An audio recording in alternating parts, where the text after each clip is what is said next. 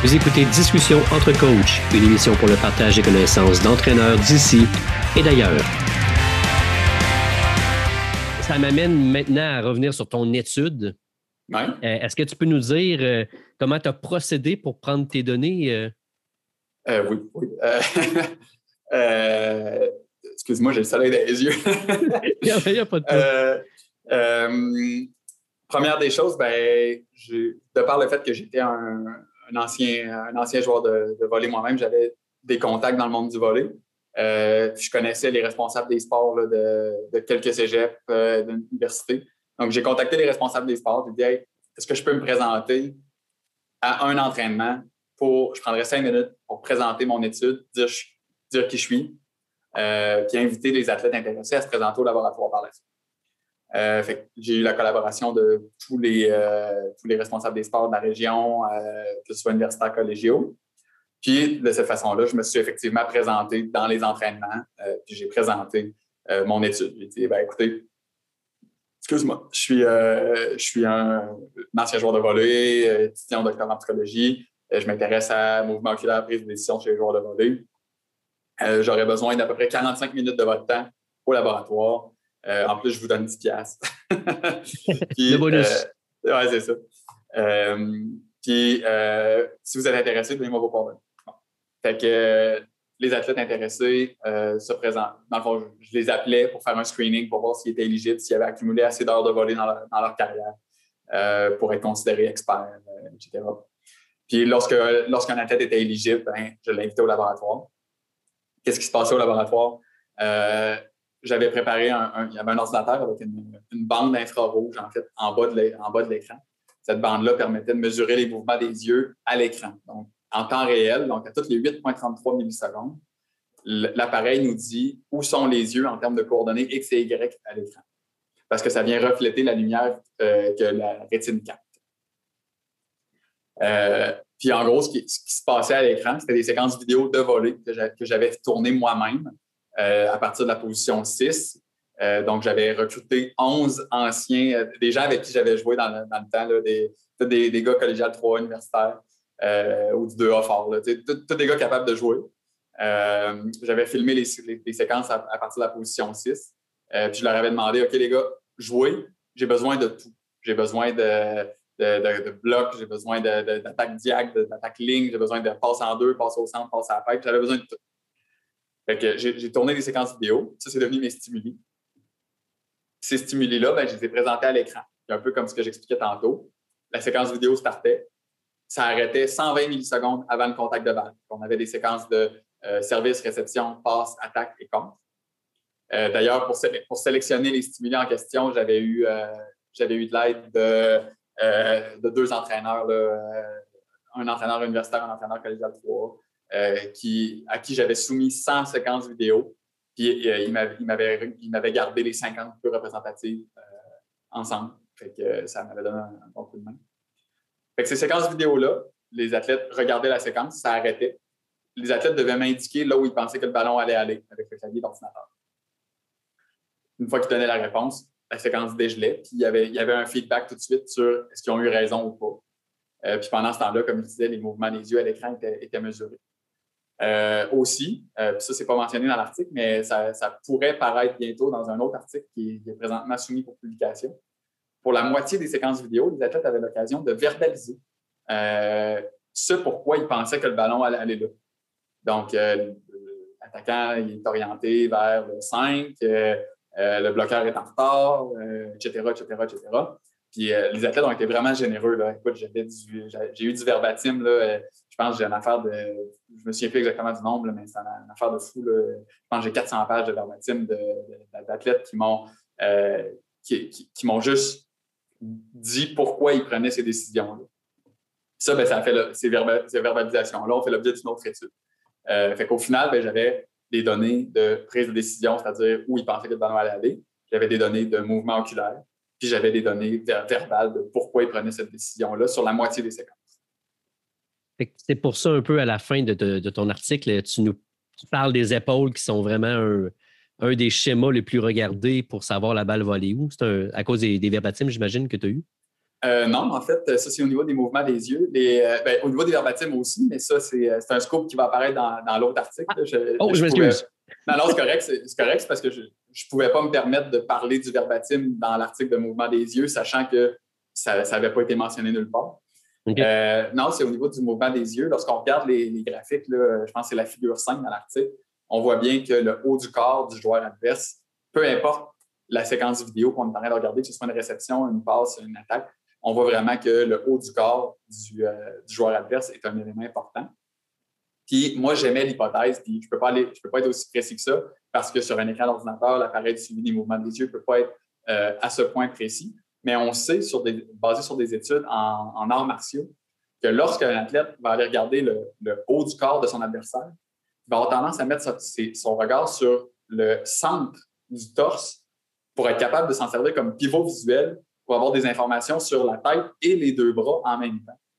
Euh, et donc, on pourrait peut-être penser que c'est ce qui se passe au volet aussi, parce qu'on sait que c'est ce que mon étude dit, que les athlètes ont tendance à aller chercher l'information sur le haut du corps du joueur adverse, mais on pourrait penser aussi que, plus précisément encore, peut-être qu'au volet, on aurait cette histoire de pivot visuel-là, euh, soit au niveau du, centre du torse, mais aussi peut-être entre deux stimuli. il y a une étude euh, de 2014, si je ne me trompe pas, euh, j'ose pas prononcer le nom, c'est Van Nestic, euh, quelque chose comme ça, où il montre en fait que les athlètes ont tendance aussi au volet à aller utiliser un pivot visuel, par exemple, entre la balle et, le, et la main de l'attaquant pour être capable d'avoir des informations sur les deux en même temps. L'étude, en fait, que tu as fait, est-ce que tu penses que les données seraient semblables si un entraîneur, des entraîneurs, en fait, faisaient la, même chose? Si des entraîneurs faisaient la même chose? Oui, répondaient à la place du euh, passeur, contraire et tout ça, est-ce que tu crois que les données seraient similaires? Répondait, euh, tu veux dire verbalement ou au niveau euh, oculaire aussi? Au, niveau oculaire aussi, oui. Ben, d'abord, c'est une bonne question. je vais prendre 30 secondes pour y réfléchir. probablement pas. Euh, ben d'abord, peut-être qu'on aurait des différences sur ton entraîneur, il a évolué à quelle position en tant qu'il jouait. Euh, la plupart des entraîneurs ont joué, pas tous, mais la plupart des entraîneurs ont joué. Euh, puis après ça, l'expérience acquise sur la vision globale de jeu pourrait venir modifier effectivement les mouvements oculaires. Chose intéressante, on, se rappelle que mes, séquences vidéo, c'était vu du 6, donc on, pratiquement on pourrait, on pourrait dire de l'extérieur du terrain, surtout que c'est des séquences vidéo et non en live en 6, on pourrait penser que dans le cas de mon étude, les, euh, les patrons oculaires d'entraîneurs de, seraient plus clean parce que justement, ce serait une vision externe et donc une vision qui ressemble plus à ce que l'entraîneur est habitué de, prendre comme position. Par contre, si on mettait l'entraîneur sur le terrain avec des appareils de suivi de mouvement oculaire sur lunettes, tu vois, j'aurais tendance à dire l'inverse, j'aurais tendance à dire que l'athlète actif qui s'entraîne encore va avoir un pattern attentionnel plus clean que l'entraîneur. Intéressant. Intéressant. Peut-être qu'une prochaine étude, on, tu pourras tester sur les entraîneurs. Je me porte, euh, me porte volontaire si tu veux. Est-ce je, que... je, me, demande en fait euh, d'un point de vue pratique de savoir où l'entraîneur va regarder en situation de match. Je me, je me demande, je me, questionne peut-être sur la pertinence. Là, là où Là où je trouverais ça vraiment intéressant, c'est de savoir où l'entraîneur va regarder lorsqu'il est sur le sideline. Parce que de savoir où l'entraîneur regarde pendant qu'il joue, ben, l'entraîneur, il ne joue pas. euh, mais lorsque l'entraîneur est sur le sideline, là, ça, vient rejoindre la discussion qu'on avait tantôt sur l'athlète. Voyons pourquoi tu ne l'as pas vu, c'était évident. Ben, l'entraîneur, sur le côté, si on est capable d'avoir ses mouvements oculaires, Peut-être que l'entraîneur, pour lui, c'était évident parce qu'effectivement, il avait une vision d'ensemble, il était capable d'aller chercher toutes les informations qu'il y avait devant lui. L'athlète qui est en train de faire le geste, il n'est peut-être pas capable. Peut-être que là, les mouvements oculaires des entraîneurs pendant qu'ils sont sur le sideline, je serais très intéressé d'aller vérifier ça. Bon, ça fait que ça va me faire plaisir si jamais tu as besoin de moi. All right. Si, je, reviens, si, ou plutôt quand je, reviendrai au Québec, euh, je, je roulerai peut-être des études. Est-ce qu'il y aurait une différence entre le fait d'être. Ben, je pense que tu as répondu un petit peu, mais je. les joueurs l'ont fait sur l'écran, mais est-ce qu'il y aurait une différence s'il euh, il avait été vraiment sur le terrain dans l'étude? Euh, ben, la, réponse, c'est oui. La réponse, il y aurait eu une différence. Puis là, c'est là où il faut être très prudent lorsqu'on interprète les, résultats d'une étude qui est menée en laboratoire. C'est, ben, comme, comme j'arrête pas de le dire depuis tantôt, le fait de poser le geste vient modifier la façon dont on va regarder la game. Euh, dans, le cas de mon étude, les gars et les filles ne regardaient pas, ne posaient pas le geste, excuse-moi. Ils regardaient des séquences vidéo, mais ils ne posaient pas le geste d'attaquer ou de passer ou d'anticiper même. Euh, et donc, oui, on pourrait s'attendre à ce que les patterns attentionnels soient différents sur le terrain. Est-ce qu'il pourrait, est-ce que ce qu'on, obtient de mon étude quand même, c'est qu'il y a des différences au niveau des positions. Puis on sait que le haut du corps du joueur adverse est, un indice visuel intéressant. À ce compte-là, est-ce qu'on peut penser que si on roulait l'étude sur le terrain, même si on, même si on avait des données plus clean, parce qu'on aurait effectivement accès à ce qui est regardé pour vrai en situation de match, est-ce qu'on pourrait s'attendre à des conclusions si différentes que ça? Je ne suis pas sûr. Moi, je pense que sur le terrain, on, observerait probablement des différences sur les patterns attentionnels entre les positions et on aurait probablement un indice visuel lié au haut du corps du joueur adverse, peut-être le, pivot visuel que je parlais tantôt, peut-être pas. Euh, ceci étant dit, au niveau des, résultats que j'ai observés, moi, les, passeurs, par exemple, avaient tendance à faire des fixations oculaires plus courtes, mais plus nombreuses que les autres joueurs. Là où ce serait vraiment intéressant, c'est d'aller vérifier si ce pattern attentionnel-là tient la route sur le terrain. moi, j'ai mis un paquet d'hypothèses dans la section discussion sur pourquoi les, euh, les, passeurs avaient tendance à faire des fixations oculaires plus courtes, mais plus nombreuses que leurs collègues qui ont autant d'expérience. Euh, mais si, si ce pattern-là tient la route sur le terrain, alors là, les hypothèses que j'ai mises peuvent être, euh, peuvent être confirmées. Mais si, si jamais le pattern ne tient pas la route sur le terrain, ben là, ce, que, ça veut dire, c'est que les, les passeurs font des fixations plus courtes lorsqu'ils regardent des séquences vidéo au volet, pas nécessairement lorsqu'ils jouent au volet. Ce qui peut être tout à fait intéressant aussi parce que les passeurs sont ceux qui vont faire plus de vidéos que les autres avec les entraîneurs. Ça, ça, va arriver, les passeurs qui vont être pris à part par les coachs. Bientôt, on va faire du vidéo, puis ça va juste être le passeur. Ça ne sera pas les autres. Euh, et, donc, mon résultat peut-être s'applique uniquement au fait de, lorsqu'ils regardent des séquences vidéo, ils n'ont pas besoin de faire des, ils, sont capables d'aller chercher de l'information plus rapidement que leurs collègues. Mais en situation de match, on ne le sait pas.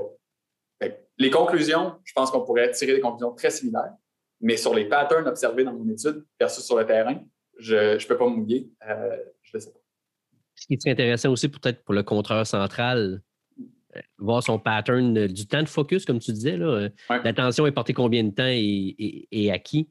Euh, parce qu'il y a une bonne vision devant lui de ce qui se passe. Fait que peut-être que les données seraient peut-être aussi différentes pour, pour le central versus le passeur. Oui, certainement. Puis les résultats de mon étude vont un peu à l'encontre de ça, ce qui est un peu surprenant. On en parlait un peu tout à l'heure. Je me souviens pas si c'était avant l'enregistrement ou pendant l'enregistrement, mais de dire que dans mon étude, j'ai roulé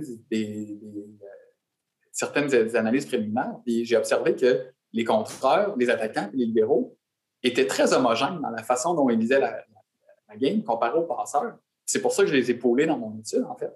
Euh, ça m'a surpris, ça, parce que le contreur aussi a un rôle assez cognitif au niveau de l'anticipation, puis de OK, le passeur adverse, il est comme ça. le passeur adverse a tendance à je vais aller, je vais, je vais prendre le risque, je vais aller en deux, par exemple. Euh, mais non, mes contraires étaient homogènes avec le reste de, mes, euh, de mes, joueurs.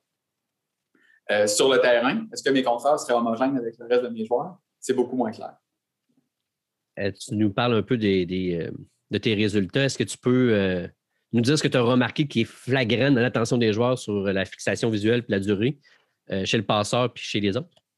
oui, ben c'est un, peu, un peu ce que je disais. Hein, ce qu'on a remarqué qui était vraiment surprenant, c'est que les passeurs avaient tendance à faire des fixations oculaires plus courtes, mais plus nombreuses.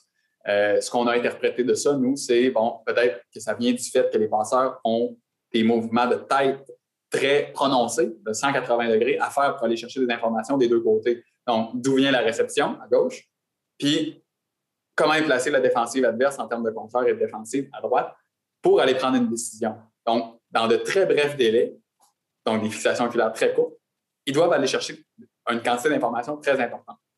ça, c'est la raison pour laquelle on. C'est comme ça qu'on a interprété notre résultat. Euh, ceci étant dit, on n'a pas observé de différence sur la capacité à anticiper la direction du ballon entre les passeurs et les autres joueurs. Donc, mes deux groupes d'experts étaient meilleurs que les gens de la population générale, fine, mais entre eux, il n'y avait pas de différence. Pourtant, ils ne vont pas chercher l'information visuelle de la même façon. Euh, ce, qui a été, une, surprise. Tu, dis, est-ce qu'il y a des choses flagrantes? Ben, ça, ça, en a été, euh, ça, a, été une surprise. Alors qu'au niveau des autres joueurs, le patron intentionnel observé était beaucoup plus euh, attendu, j'ai envie de dire. Il prenait moins de fixations oculaires que les gens de la population générale, mais ces fixations-là étaient plus longues. En gros, ce que ça nous dit, c'est que les experts de l'autre groupe savaient où aller chercher l'information, restaient stationnés sur cette information-là, sans avoir à scanner l'entièreté de la scène visuelle, chose que les contrôles ont tendance à faire parce qu'ils ne veulent rien manquer. Puis au final, ils manquent tout parce qu'ils ne savent pas où aller chercher l'information. Mais là, ce qui nous a surpris, c'est qu'on avait des contrôles et des passeurs qui avaient des durées de fixation oculaire similaires, puis un nombre de fixations oculaires similaires. Mais là, ça ne peut pas être. Tu ne peux pas dire Ah, ben ça doit être parce que les passeurs sont aussi mauvais que la population générale. Non, il y avait 4000 heures de volleyball dans le corps qui était aussi. Euh, c'était un nombre d'heures qui était pareil que les, autres joueurs. Ça veut dire que l'explication du même comportement n'était pas la même. C'est l'argument qu'on fait dans le papier, qu'on dit, bon, ben, les contrôles ne savaient juste pas regarder. Les passeurs, en réalité, c'est qu'ils ont besoin de moins de temps que, les autres joueurs pour aller chercher autant d'informations. Ça ne les rend pas meilleurs pour anticiper la direction du ballon, en tout cas pas sur une séquence vidéo.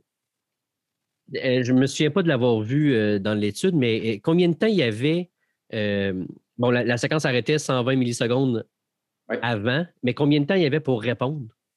La, bonne réponse, c'était le plus rapidement possible. Donc, il, y avait, il y avait autant de temps qu'il voulait. Puis, euh, ce qu'on a fait, en fait, c'est qu'on a filtré à la suite, là, euh, si on avait des, données extrêmes sur quelqu'un qui aurait pris trois secondes pour répondre, par exemple. Si on leur demandait de répondre le plus vite possible. dans, la, dans la seconde, j'ai envie de dire. Mais euh, on a filtré après ça des données extrêmes s'il y a des, participants qui prenaient trop de temps pour répondre, soit parce qu'ils ont oublié ou parce qu'ils se sont mis à expliquer verbalement. Il y, en a qui c'est parce qu'ils se sont mis à expliquer verbalement directement leur réponse plutôt que de peser sur, le bouton. OK. Euh, et euh, ces, essais-là, dans le fond, qui, étaient des outliers qu'on appelle, on les a simplement filtrés. y a-t-il un groupe qui était plus rapide que d'autres? à répondre, on a. non, on leur de toute façon, c'était comme dit, c'était pas une des mesures. On n'était pas, euh, on, pas intéressé de, ce côté-là parce que souvent le temps de réaction est surinterprété. Euh, on, a choisi en fait de ne pas euh, de, ne pas y aller du côté du temps de réaction parce qu'au niveau des séquences vidéo, sur, sur le terrain, le temps de réaction est une, mesure intéressante. Mais sur une séquence vidéo, souvent, on, voit dans les études, surtout dans les plus vieilles études, on voit que les chercheurs ont tendance à donner à, donner beaucoup de signification à un temps de réponse trop long. Euh, fait qu'on on a décidé que ce n'était pas, pas intéressant. Au final, on, a roulé l'analyse de manière anecdotale pour voir s'il y avait une différence. OK. Ce qui serait intéressant de voir dans ton hypothèse que le libéraux est supposé être euh, celui qui, euh, qui, anticipe vraiment tout, peut-être que sur le terrain, on verrait une différence? oui, ben, de, la même façon, de la même façon que quand tu me posais la question sur le joueur de centre tantôt, le libéraux a aussi un rôle cognitif dans l'anticipation euh, de, direction du ballon. Euh, là, moi, dans mon étude, j'ai observé que c'était très homogène avec les autres joueurs, à, part les passeurs. Euh, mais potentiellement, que si on était sur le terrain, pour les mêmes raisons que je donne tantôt sur le central, pour observer des différences, mais je ne sais pas.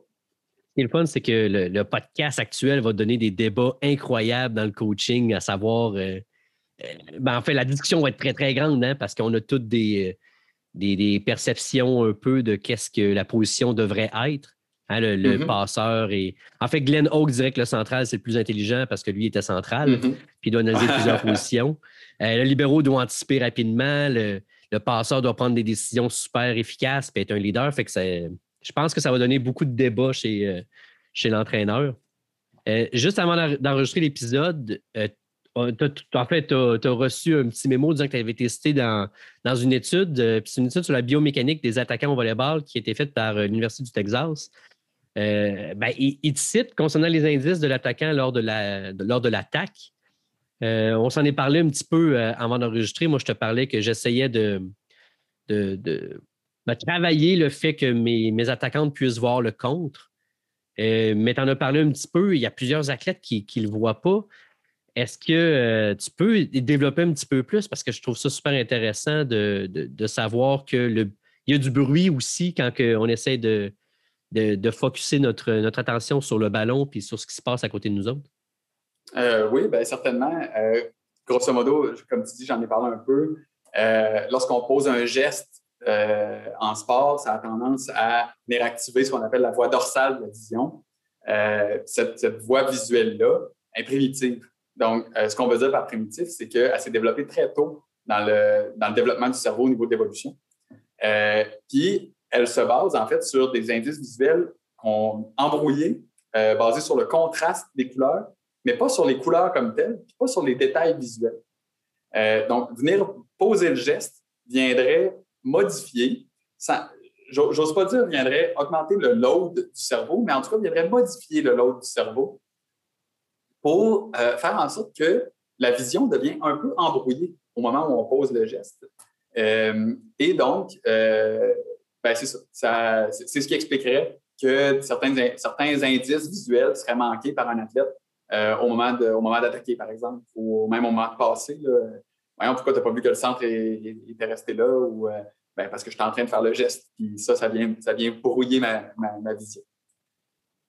C'est assez intéressant parce que euh, si on essaie de le développer, cette vision-là qui devient un petit peu moins embrouillée, ça prend du temps.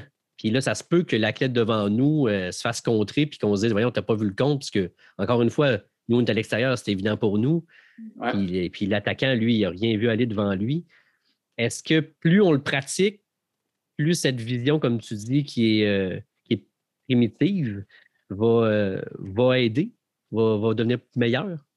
Oui, absolument. Euh, plus on entraîne un athlète, on, sait que ça devient de plus en plus attuned ou ajusté à la performance. En fait, ce qu'on sait, c'est qu'on est capable d'entraîner la voie dorsale. Je, je, vais donner un exemple une, étude au baseball qui euh, lançait des, balles euh, virtuelles, mais ces balles-là avaient des couleurs différentes.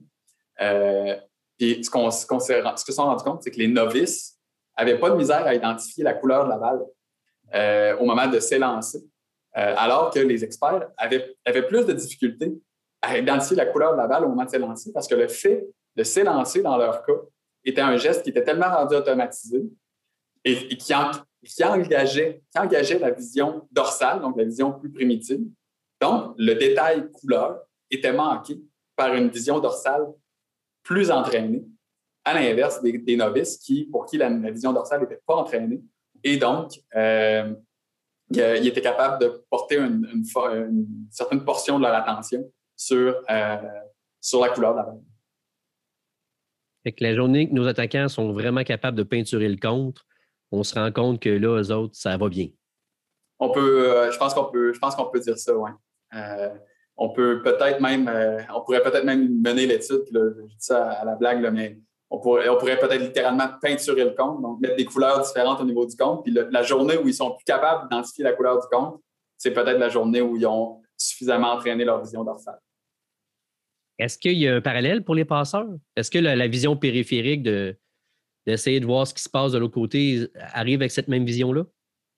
Euh, ben, oui, certainement que la, vision périphérique est plus embrouillée que la vision fovéale. Ça, euh, c'est, bien certain. Puis on pourrait peut-être penser aussi que, euh, que de par le fait qu'ils sont habitués de travailler en vision périphérique et donc en vision plus embrouillée, peut-être que leur vision dorsale a, plus, est peut-être plus attuned aussi. mais ça, c'est très spéculatif de ma part je fais juste parler de généralisation d'une vision brouillée à une autre vision brouillée, mais ce sont deux concepts. C'est vision périphérique et euh, vision dorsale, c'est deux concepts complètement différents. La, suite logique maintenant de l'étude, est-ce que c'est de pousser l'étude encore plus loin, c'est d'en faire d'autres sur le sujet? Euh, où tu pourrais aller avec tout ça? Euh, partout. je vais donner un exemple vraiment, vraiment simple. Là, moi, j'ai observé des différences au niveau des passeurs avec les autres joueurs de volley mais la même logique pourrait s'appliquer au corps arrière au football comparé euh, aux joueurs de ligne ou aux receveurs de passe. On sait que le corps arrière a un, joueur, un rôle très cognitif sur le, terrain, un rôle de prise de décision. Euh, en fait, on compare souvent le passeur au volet. On, nomme souvent même un corps arrière. on, dit souvent que le passeur, c'est le corps arrière. Euh, au hockey, c'est beaucoup moins clair. Au hockey, de savoir que c'est des fois c'est le joueur de centre, des fois c'est le lié, des fois c'est le défenseur qui est ton corps arrière. Euh, dans, le temps que Eric Carlson jouait euh, pour les sénateurs d'Ottawa, on disait que c'était lui le corps arrière de l'avantage numérique. Mais à Chicago, ben, c'est Patrick King, qui est un attaquant, qui mène l'avantage numérique. Euh, donc, la, distinction serait beaucoup plus difficile à faire. Mais une, prochaine étape, ce serait, de peut-être aller voir dans un autre sport où on a un preneur de décision clairement identifié. Est-ce qu'on observe des, différences comme, je les ai observées? Puis sinon, ben, euh, là où moi je là où moi j'ai vraiment envie de m'en aller dans, le futur, c'est est-ce qu'on est capable de déceler plus rapidement un pattern attentionnel qu'un kid pourrait avoir pour l'orienter vers une position ou une autre? Tantôt, on parlait de spécialisation active et qu'on voulait décourager ça. Euh, mais est-ce que est-ce qu'à 15 ans, on pourrait déjà dire à un athlète, OK, toi, tu vas, tu vas, tu vas être un bon passeur, tu lis la game comme un passeur, toi, tu lis la game comme un attaquant. Euh, puis ça, il ben, faut, l'étudier de manière longitudinale. Donc, ce que, moi, j'aimerais faire, ce serait l'identification du talent à travers l'appareil cognitif. Donc, est-ce que que j'observe des corrélations entre la façon dont un athlète lit la game à 12 ans et la façon dont il va la lire à 21 ans? Si j'observe des corrélations, ça veut dire que j'aurais été capable de dire plus tôt quelle position il aurait été capable d'aller évoluer si, si j'en observe pas, donc, et donc, il y a une, forme, tu sais, le, fameux débat nature versus nurture, euh, si j'ai des corrélations, ça veut donc dire qu'il euh, y, a une forme de, capacité innée sur la façon d'aller lire la game. Mais si je n'ai pas de corrélation entre le, patron intentionnel à 21 ans et à 12 ans, bien là, ça veut dire que l'entièreté de la chose a été apprise parce que l'athlète a évolué soit toute sa carrière à la même position ou parce que il s'est fait, les entraîneurs qu'il a eu l'ont amené à rotationner d'une position à l'autre. Mais dans tous les cas, là où moi je veux m'en aller, c'est vraiment est-ce qu'on est capable d'identifier des jeunes talents plus tôt? Puis, même si la réponse c'est non, c'est vraiment très intéressant de le savoir. Euh, sur la base des mouvements des yeux, sur la base des capacités anticipatoires. Euh, puis pas nécessairement, juste au volet. J'ai travaillé au hockey aussi beaucoup avec les remparts. Euh, puis on, est en train de mener encore à ce jour des, des études justement d'identification du talent avec les autres. Euh, puis, euh, oui, le volet m'intéresse, c'est évident, mais euh, si, les opportunités se présentent dans d'autres sports, je ne me gênerai pas. ça viendrait aider l'entraîneur, en fait, à, à place d'avoir des données juste sur notre guts. On aurait des données empiriques qui pourraient venir nous aider.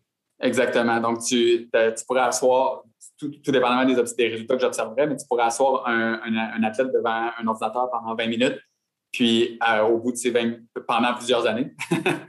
Euh, puis basé sur, sur, la façon dont il va aller lire les séquences vidéo, puis peut-être peut-être sur le terrain aussi ou en réalité virtuelle. Euh, ben peut-être qu'on pourrait déceler Ah, tiens, toi, tu lis la game comme un passeur. Puis là, peut-être le laisser un petit peu plus longtemps que les autres à la position de passeur pour voir s'il aime ça, pour voir si ça colle mieux avec ses habiletés. Et ce, indépendamment de s'il mesure 5 pieds 5 ou 6 pieds 5. C'est vraiment intéressant. On aurait peut-être même des libéraux en haut de six pieds qui pourraient venir. Euh, en fait, en féminin, c'est assez rare. En masculin, ça commence à arriver un petit peu plus. Ça, ça, viendrait aider des superficiels. comme tu as, dit, si la personne aime en plus la position qu'elle joue, c'est sûr que l'amélioration va être plus rapide. Ben oui. Euh, la personne va être plus motivée. La personne va rester plus longtemps dans le sport. Puis au final, ben, c'est un peu ça la paye d'un coach. C'est d'entraîner quelqu'un qui va être retenu dans, retenu dans le sport longtemps parce qu'il aime ça, euh, j'ai été coach moi-même euh, pendant cinq ans au secondaire, puis de savoir que mes, que mes jeunes ont continué au cégep, c'était un peu. C'était quasiment pour ça que je le faisais. oui, pour les aider à devenir de meilleures personnes, de meilleurs athlètes, mais de, de savoir que j'ai réussi à leur partager ma passion, euh, c'est un peu ça la paye du coach. En tout cas, au niveau, au niveau, au niveau développement, évidemment pas au niveau excellence. Essayer de jamais être le dernier entraîneur. Mm-hmm. C'est toujours une, source de motivation assez, euh, euh, assez présente, en tout cas pour moi, même si on travaille au niveau de l'excellence. Euh, avec les résultats que tu as obtenus sur l'étude, est-ce que tu aurais des cues pour les entraîneurs pour, pour leur dire un peu qu'est-ce qu'ils devraient travailler, comment, ou si peut-être les aider à travailler pour aider la prise de décision, mais aussi pour aider la fixation des yeux, savoir quoi regarder, puis, puis tout ça? Euh, ben, on, l'a un peu abordé au fur et à mesure de toutes les réponses que, j'ai données. Hein. Euh, j'ai parlé de. Mais il faut, quand même que je reste prudent de par le fait que j'ai une étude en laboratoire. On est en train de discuter d'une étude en laboratoire, mais euh, bon, évidemment, le haut du corps. entraîner les athlètes à regarder le haut du corps, l'orientation du haut du corps, les mains du passeur. Mais tu sais, c'est des choses qui sont assez connues. c'est un peu c'est un peu intuitif aussi. On joue au volet, on ne regarde pas les pieds. Mais ça amène quand même une, question future. Qu'est-ce qui est regardé au niveau du haut du corps? là, là, on, là, on le sait, c'est le haut du corps qui est regardé. Mon étude nous a dit ça. En laboratoire, les athlètes ont tendance à regarder le haut du corps. Mais qu'est-ce qui est regardé au niveau du haut du corps? Est-ce que c'est l'épaule qui frappe? Est-ce que c'est un, pivot, comme je parlais tantôt au niveau des, euh, arts martiaux? Euh, ben ça, ça c'est les prochaines étapes. On n'est pas, pas tout à fait là. Sinon, ben, une recommandation qui est un peu plus collée, ça aussi, on l'a discuté, euh, ben, c'est au niveau d'éviter la spécialisation active. donc, j'observe les différences au niveau des positions. Ce que ça nous dit, c'est que d'évoluer à différentes positions pourrait potentiellement améliorer ou en tout cas diversifier la façon avec laquelle les athlètes vont aller euh, lire le jeu. Euh, donc, permettre aux jeunes d'aller regarder la game de différents angles. Euh, ce serait une recommandation. Fait que ce seraient les recommandations que, sur la base de cet article-là, en tout cas. mais sinon, je pense que tout au long de la discussion qu'on a eue, on était, on était capable de déceler certaines recommandations pour, pour les coachs. Oui, c'est un petit wrap-up un peu de, je pense que oui. de l'étude. Est-ce qu'en terminant, tu aurais un livre, euh, peut-être un livre sur euh, pour mieux maîtriser le concept de la décision? C'est sûr qu'un livre qui serait euh, lisable pour nous, simple mortel entraîneur. Mais sinon, tout autre sujet qui serait pertinent à un entraîneur? Ben, première des choses, les chercheurs sont mortels aussi. Ah! oui, un livre qui m'a beaucoup parlé c'est un handbook, en fait, le, Routledge Handbook of Sport Expertise, euh, qui est édité par euh, Joseph Baker et Damien Farrow. Euh, c'est un livre destiné certainement à, peut-être en premier à la communauté scientifique, mais avec un ton très vulgarisateur, j'ai envie de dire, donc très accessible au niveau des entraîneurs. Puis, n'importe qui qui connaît un peu le domaine de la, prise de décision, de l'expertise au niveau de l'attention, des processus perceptivo-cognitifs en sport, lorsqu'on regarde le line-up des contributeurs, donc chaque chapitre, il y a comme deux ou trois personnes qui ont contribué. Si on regarde le line-up, en gros, tout le monde qui est un peu quelqu'un au niveau de la science du sport, au niveau de l'anticipation, a participé à la rédaction de ce livre-là. Donc, euh, moi, clairement, je, je recommanderais. Euh, parce que non seulement les gens qui ont contribué, c'est des gens crédibles, à, mon sens, euh, mais en plus, ça couvre vraiment tous les aspects de prise de décision, de mouvement oculaire, d'anticipation. il, y a vraiment un chapitre sur absolument tout. Ça se lit bien. Comme je dis, le niveau de vulgarisation est assez euh, bon. Fait que voilà, le Routledge Book of Sport Expertise, Joe Baker puis Dame O'Farrell serait ma suggestion. Daniel, un grand merci. Moi, je sors d'ici grandi de, cette, de cet épisode. merci énormément d'avoir pris le temps. Si, si tes, ta prochaine étude sort, on prendra le temps, si tu veux, de, d'en discuter. C'est toujours intéressant de parler de la, en fait, de, tout ce qui est prise de décision. Hein. ça fait partie du sport du volleyball. Puis euh, je te souhaite le meilleur pour euh, tout ce que tu fais avec les Paralympiques, avec les Yankees, avec les clubs de soccer et euh, toute autre recherche que tu feras prochainement. Un gros merci. Ben, merci de m'avoir reçu. Hein. J'ai eu autant de fun que toi, puis ça a passé, ça a passé comme un coup de vent. N'importe quand, on, aura l'occasion de s'en Merci, à la prochaine. À la prochaine. Salut.